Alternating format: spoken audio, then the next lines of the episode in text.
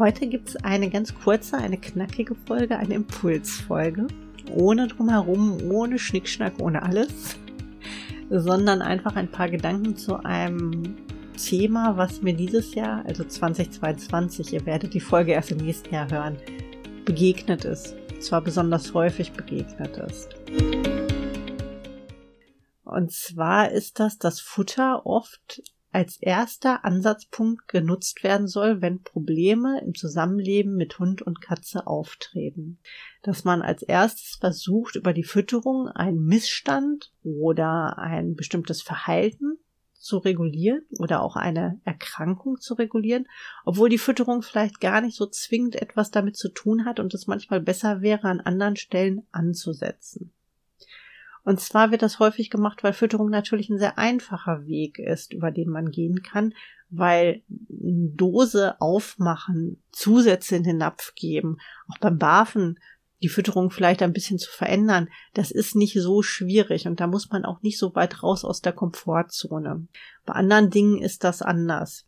Ich kann mal ein Beispiel nennen, es gibt eine Podcast-Folge dazu, aber weil dieses Thema so häufig auftritt, das ist Kotfressen.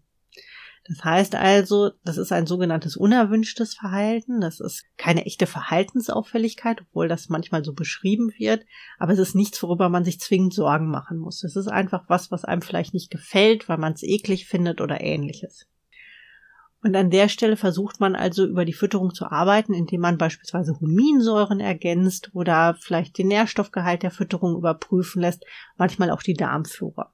Das ist auch durchaus in Ordnung. Also es hat seine Berechtigung, wenn beispielsweise noch andere Symptome dazukommen oder wenn man einen Hund mit einer Vorgeschichte hat, wie Pankreas oder so, dann ist das schon manchmal ganz gut, wenn man das machen lässt. Aber manchmal ist es schlicht und ergreifend so, dass man an der Stelle mit Training arbeiten muss.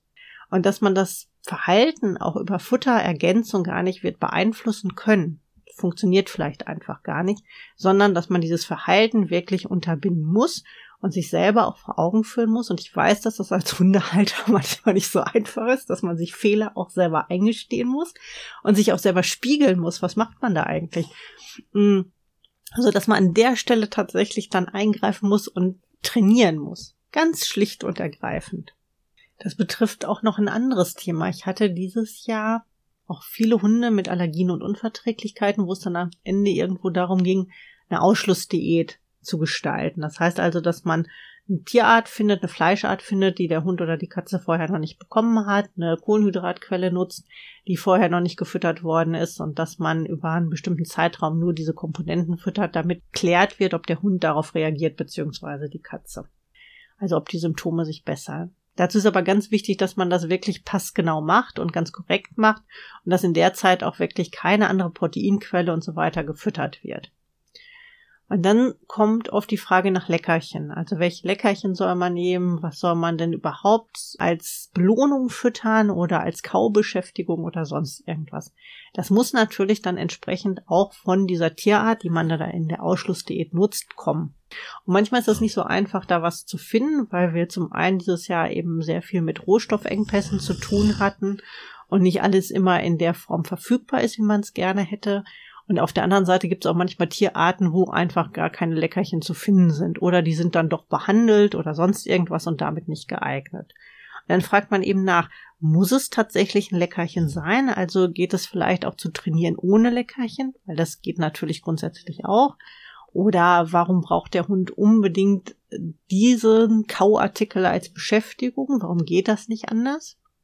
Und dann erkennt man manchmal, dass das Thema nicht das Leckerchen ist, sondern beispielsweise, dass das Leckerchen oder auch die Kaubeschäftigung dazu genutzt wird, ein bestimmtes Verhalten des Hundes in bestimmte Bahnen zu lenken. Beispielsweise, weil der Hund nie gelernt hat, mit Frustration umzugehen. Also, dass dieses Thema Frustrationstoleranz nie aufgebaut worden ist. Dann gibt man ein Leckerchen oder man gibt einen Kauartikel, Hund ist abgelenkt, fertig. das ist natürlich also was kann man machen? Es ist halt aber nicht der richtige Weg. Frustrationstoleranz ist beispielsweise was, was Hunde lernen müssen. Genauso wie Impulskontrolle. Das heißt also, Frustrationstoleranz heißt, der Hund kriegt etwas nicht, er kriegt seinen Willen nicht, er kriegt kein Leckerchen, er kann einfach mal nicht in den Garten, wenn er das gerade möchte und da ein Eichhörnchen über den Weg flitzt und er hinterher möchte. Er muss vielleicht einfach mal einen Moment warten, bevor er ins Auto kann, was auch immer. Aber dieses äh, Frustrationstoleranz in kleinen Schritten aufbauen ist einfach was, was im Zusammenleben mit Hund ganz elementar wichtig ist. Und das ist furchtbar anstrengend manchmal. ja, also gerade vor allem, wenn man es dann auf einmal machen muss, weil man es vorher vielleicht hat ein bisschen schleifen lassen oder so, ja, das kommt alles vor.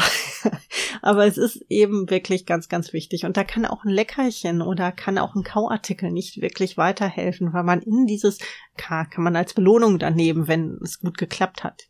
Gar keine Frage, ja. Aber das grundsätzliche Thema muss man angehen. Jetzt bin ich keine Hundetrainerin, da werden euch andere sehr viel mehr zu sagen können.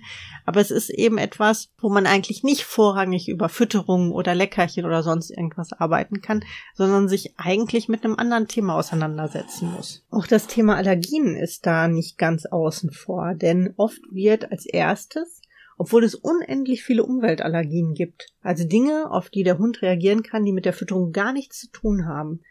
Oft wird als erstes eine Futtermittelallergie oder eine Futtermittelunverträglichkeit vermutet. Als allererstes. Und dabei kann es tatsächlich sein, dass die Fütterung überhaupt nichts mit dem Allergiegeschehen oder der Unverträglichkeit zu tun hat. Und das ist manchmal der Grund, warum man ewig mit der Fütterung rummacht und zehnmal die Futtersorte wechselt und da noch was ergänzt und hier noch was weglässt und dann funktioniert es doch alles nicht, weil es hat manchmal einfach nichts mit der Fütterung zu tun. Im schlimmsten Fall generiert man sich dadurch eine Futtermittelunverträglichkeit oder eine echte Futtermittelallergie. Durch diese ganzen Futterwechsel und alles, was so manchmal getan wird, um die vermeintliche Allergie in den Griff zu bekommen. Das heißt also, man darf dieses Thema Umweltallergien nie außen vor lassen. Es gibt immer Hinweise darauf, ob da die Fütterung ursächlich ist oder das andere, aber es wird manchmal tatsächlich so in Eigenregie erstmal irgendwas gemacht weil das Thema Futtermittelallergie so präsent ist und so nahe liegt und dann fragt man vielleicht noch irgendwo nach und dann heißt es, ja, der Hund kratzt sich, das ist ganz bestimmt eine Futtermittelallergie, stell erstmal das Futter um. Was dann vielleicht aber nicht der richtige Ansatz ist. Bei diesen Themen muss ich also insgesamt sehr genau hingucken, kann ich bei die Fütterung tatsächlich etwas bewirken? Ist die Fütterung, Leckerchen, Konzeption der Fütterung, was auch immer, der zielführendste Ansatz, den ich habe? Oder muss ich an anderen Stellschrauben drehen? Denn natürlich, wenn ich einen Löffel brauche, kann ich auch vielleicht mit einer Gabel arbeiten, aber es ist eben nicht so effektiv, als wenn ich einen Löffel habe und das richtige Werkzeug an der richtigen Stelle nutze. Und oft entstehen dadurch noch mehr Probleme, weil man sich dann vielleicht, weil die Fütterung so einfach zu verändern ist, erstmal damit auseinandersetzt und mit anderen Dingen eben nicht. Und das nimmt so ein bisschen zu, auch deswegen, weil es offensichtlich für jedes Problem, was im Zusammenleben mit Hund und Katze auftaucht, dann auch die richtige Futterergänzung gibt, egal ob es sich um nervenausgleichende Zusätze handelt oder Hormonbalance oder um Kotfressen. Für all das gibt es irgendwo einen Zusatz, der dann einfach übers Futter gekippt wird und dann ist Ruhe vermeintlich. Das ist es eben nicht. Also deswegen, ich weiß, dass es manchmal wirklich schwer ist, sich da auch selber auseinanderzunehmen und vielleicht dann auch sich selbst so ein bisschen in Frage zu stellen. Manchmal ist es notwendig, dass man den schwereren Weg geht oder es sich auch selber nicht zu leicht macht, auch gedanklich nicht zu leicht macht. Man lässt sich da oft sehr einfach verführen, weil alles immer so einfach dargestellt wird. Aber das ist es oft in diesem Sinne. Es ist jetzt gar keine so kurze Folge geworden, merke ich gerade. Aber wir hören uns bei der nächsten Podcast-Folge wieder.